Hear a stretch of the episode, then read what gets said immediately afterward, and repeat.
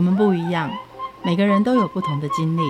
当所有的节目都在高谈阔论成功的样板人物时，在这里有一群曾经遭遇到挫折和经历失败的人，正品尝着过去失败好滋味，继续一步一步往他们美好的人生迈进。让我们一起来听听他们的故事与分享，在我们踏出下一步时，有些不同的启示与想法。欢迎收听《失败好滋味》，我是 Rico，我是贝大小姐。哎呦，为什么算了这么多的命理师，每个人的建议都不一样？到底谁准啊？我该该听谁的比较好啊？哦，你要花钱去算命哦？你这次你要花多少钱呢？每次他们的法门就是都不一样啊，你到底要找哪一个帮你算啊？不要钱的说了你会信哦？那坐在那边铁口直断，哎，小弟弟来一下，那个我才不敢去嘞。我跟你讲，这次做的是绘画疗愈哦，我感受到整个细胞满满都被疗愈到了。你每次回来不都这么说？你之前算紫微，啊又算八字，你现在又算那个绘画疗愈，怎么不顺便请个鸟卦来帮你决定一下命运呢？哎呦，再推荐一个准一点的啦，最好哦，他精通各种法门呐、啊，一次到位，一站到底，省得我要一个一个去核对。我想要知道哦，我现在内心想的跟他们是不是一样啦？这位施主。你也太执念了吧！我来介绍一位通灵少女紫菱来帮你看看，要用什么法器才能把你打醒。我们欢迎紫菱。嗨，大家好，我是通灵少女紫菱老师。老师所谓的通灵，你是可以看到鬼魂吗？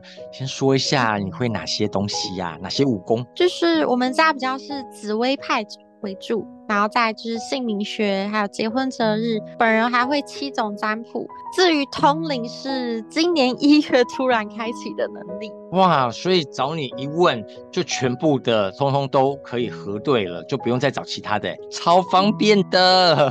嘿，谢谢。嗯，几岁才开始走上这个命理？真正完全走上是三十岁的时候，大概五年的时间了。那三十岁以前，你会到处去算吗？完全不相信，所以也不会去算。其实我父亲就是算命师，他其实都会跟我讲哦，我今年要注意什么，或是我下个月要注意什么，但是我都打枪他，完全不理他，就做自己该做的事情。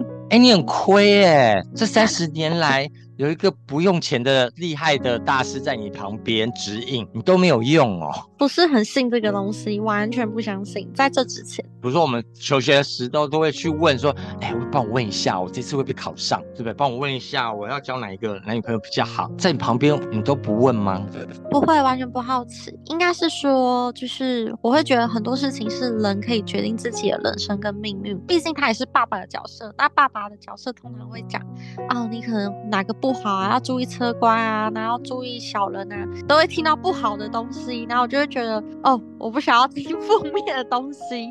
对，那林可就是假装什么都听不到，然后就照自己的模式去走，比较心安呐、啊。那你这三十年来，按照自己的方式走，过得比较好吗？嗯，一定会有起起伏伏。其实真正最大的、最最最大的低潮，还是我在。算是二十九岁婚姻了，对，那个才是一个很大的转捩点。那那时候没有来双方男女八字如此来合一合。我爸爸比较不是合八字，而是他从命盘看到我的个性的问题点，那还有男方的问题点，然后有去劝我不要结婚。只是就是你刚有说的.我就是不理。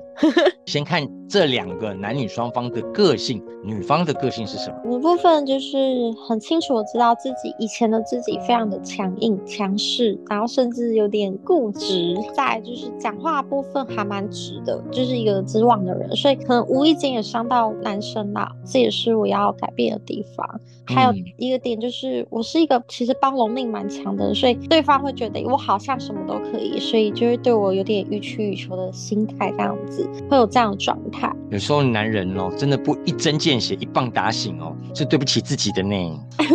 懂，不能理解。男方那边呢，有什么个性？他其实一直以来都有言语上的暴力跟行为控制。你知道人就是有一句话叫“爱丢卡餐戏”，所以觉得这没关系，我可以改变他，我可以包容。他是可以的，没有关系。其实最大的症结点，我觉得暴力这件事情当然不可以。那第二件事情就是他把暴力发生在孩子上面，是任何妈妈都不能容忍这件事情。主要是孩子的部分，嗯、是我没办法去接受的。在我们都不认识男女双方的情况之下，我们来听听命理老师当时爸爸怎么从紫薇看到这男女双方应该怎么样会更好。如果一命的角度，CT 是说个性的部分，怎么去调整跟调节，然后再就是原双方的原生家庭，嗯、有时候个性会这样，原生家庭多少也有关系带路。因为其实我有发现，就一件事情，就是如果你没有办法跟你的原生家庭去处理好关系，其实也会影响到你的感情婚姻关系。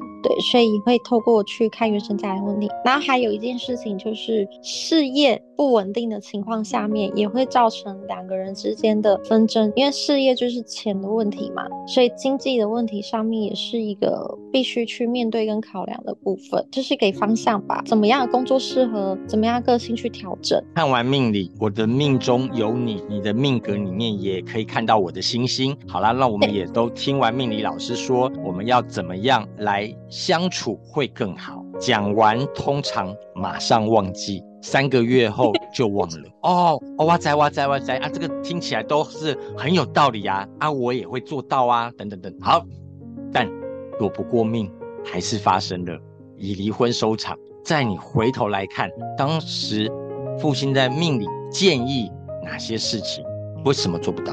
因为人都有执着的时候。人都会有鬼打墙的时候，就很多人真的都会站在自己的盲点里面看不透，所以大多数人都会这样。其实先撇除掉婚姻啦，其实很多人都会把自己卡在一个鬼打墙的境界里面，所以人好像都，我觉得人都是这样，要见到棺材才会掉泪，才会改变自己。对，哎，见到棺材就不用找你啦，我就找阎王了。所以在找你之前，你看到这种躲不过命运，还是有盲点的。你怎么样来点他的盲点？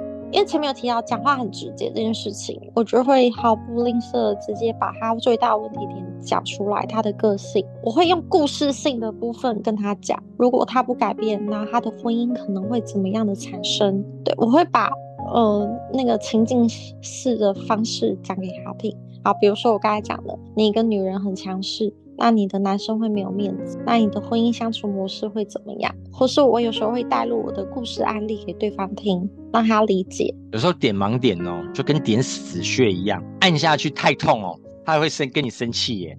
如果按了没感觉，他会觉得啊，这嗯不准呐、啊，怎么拿捏呢？你都怎么样看这个人，然后知道说你的建议要下多重。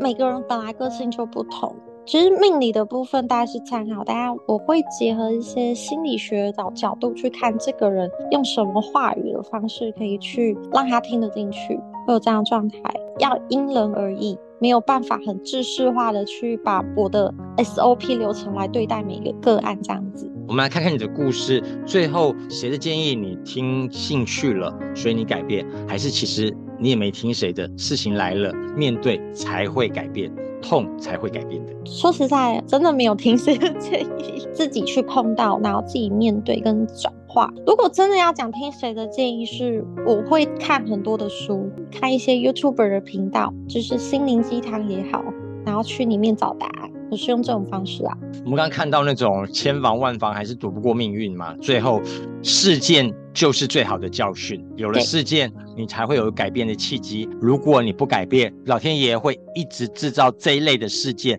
而且越大，让你碰到越大的难麻烦去。解决这个人生的课题嘛？对。但还有一种哦，很怕东怕西耶。你讲什么，命理师讲什么，他就视为圣旨。然后他说摆在哪里就得摆在哪里，买到什么样的石头就得买到那样石头。你会建议这些人怎么样来听命理的解说与建议？其实我会希望大家还是要有自己的一些自我意识。然后不要别人说什么就听，然后也不要把生活过得那么极端，那么的辛苦。对，有些事情其实就是真的还是自己掌握在自己手里啊。你今天在家里摆聚宝盆，那你不出去工作，你会有钱吗？不可能。所以重要还是要改变自己。你自己过去不听任何的命理的，你会看这些来求助的咨询者，你觉得他们是有病来求医的，还是他们都是无所事事来找麻烦的，或者是根本就是来聊天打屁的？当然各式各样都有，很多啦，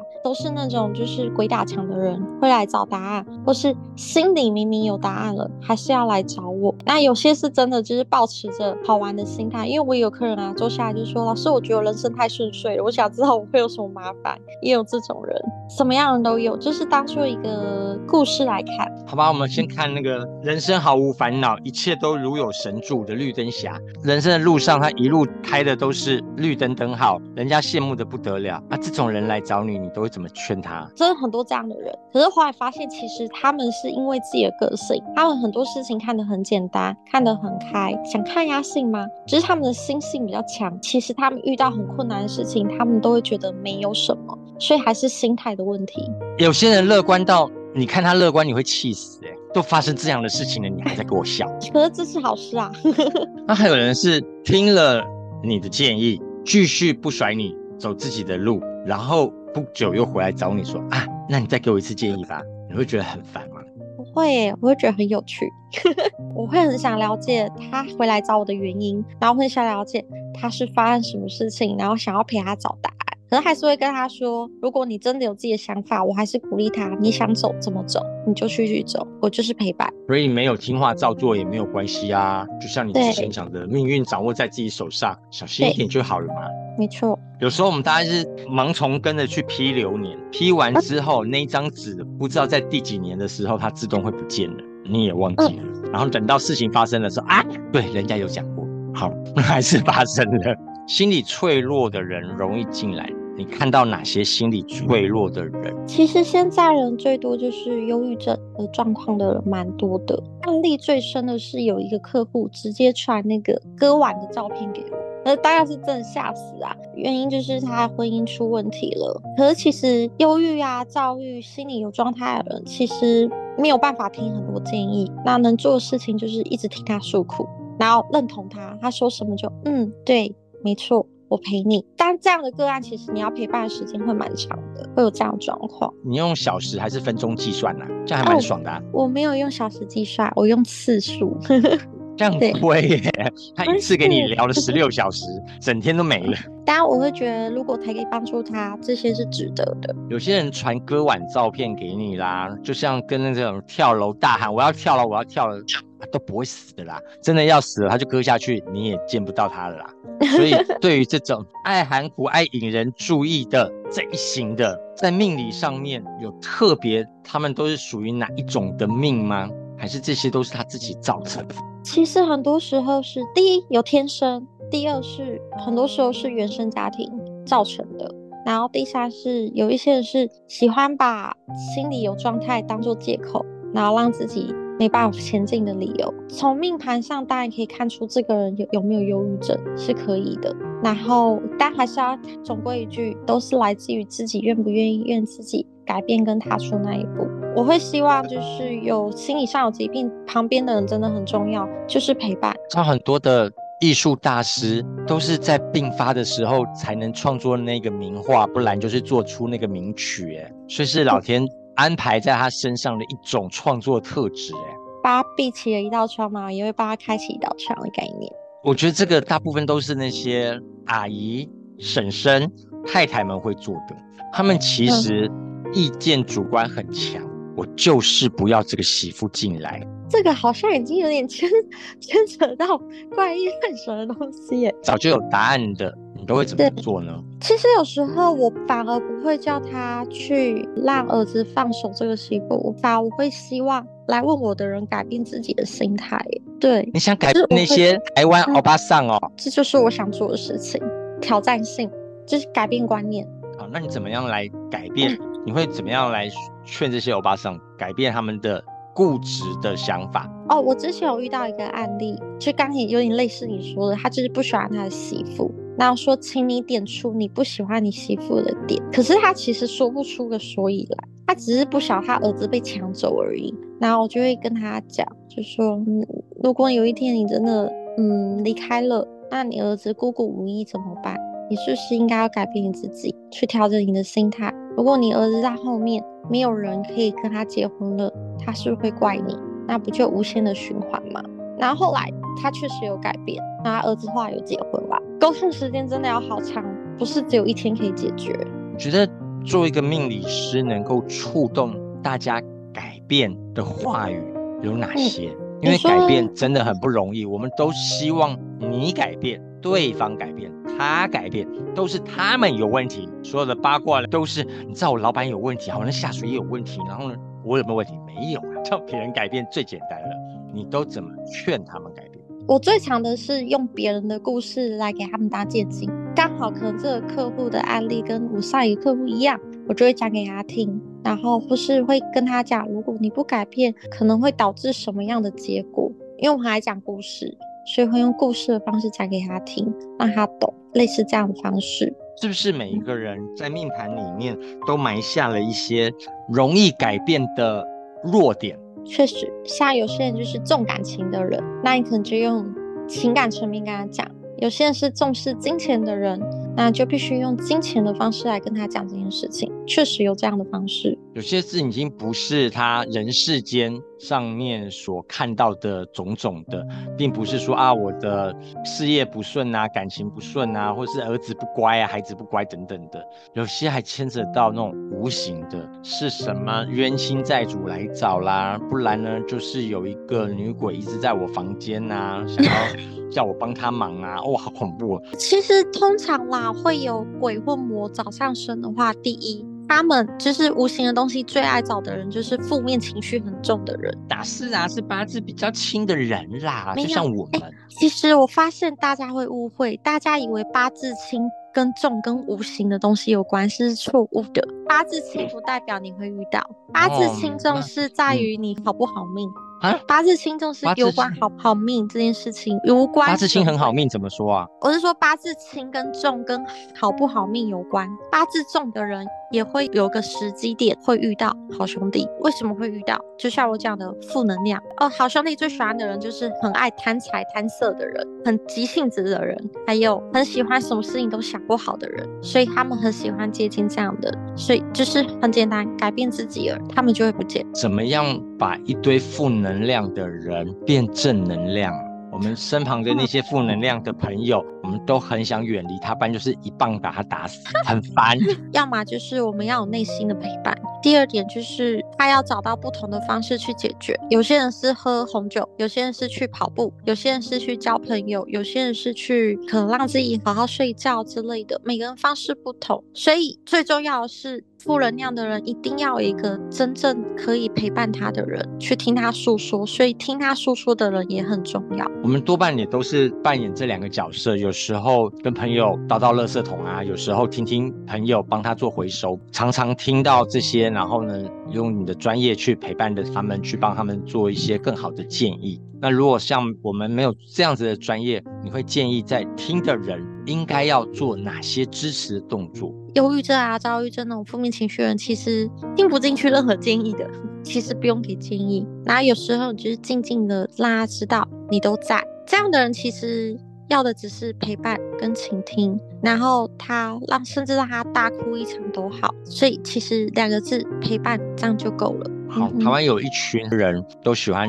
到处问，不管问任何的方式，也许找到子琳的时候呢，他手上已经有五六个答案了，然后你就跟我讲说应该要怎么样，说怎么跟那个陈先生讲的不一样，跟那个谢神棍也讲的不一样，这些来到你面前都要怎么样的去做你的咨询？其实我一定会先想要听听其他老师给什么建议。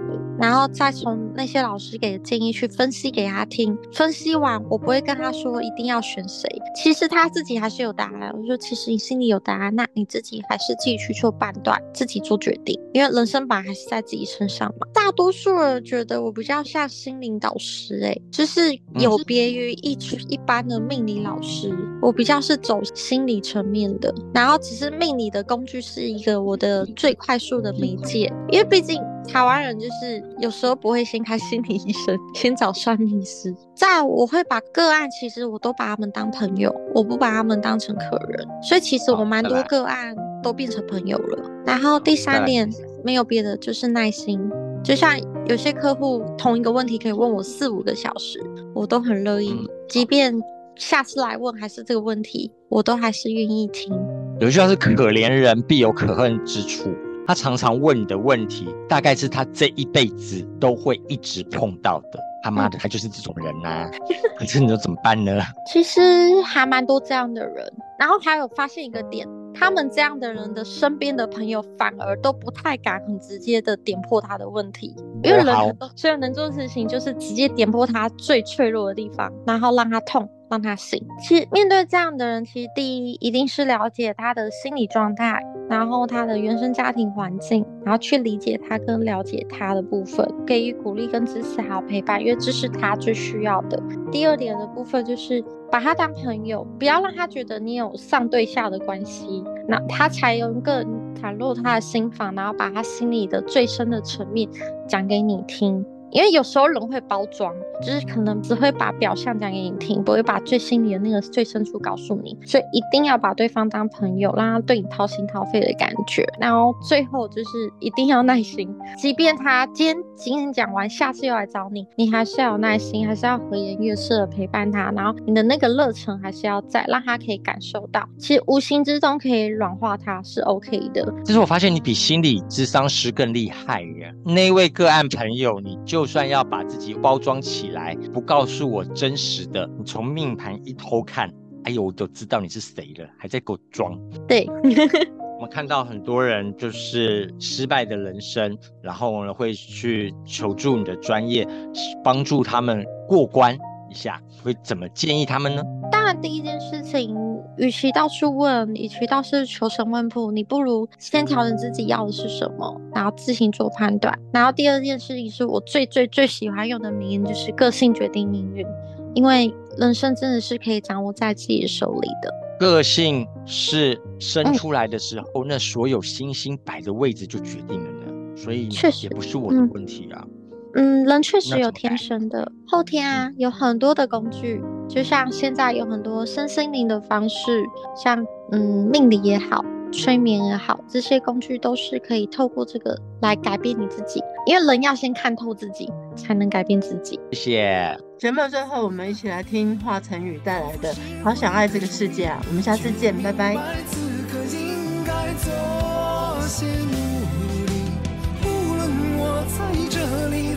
哪里不能弥补的过去每当想起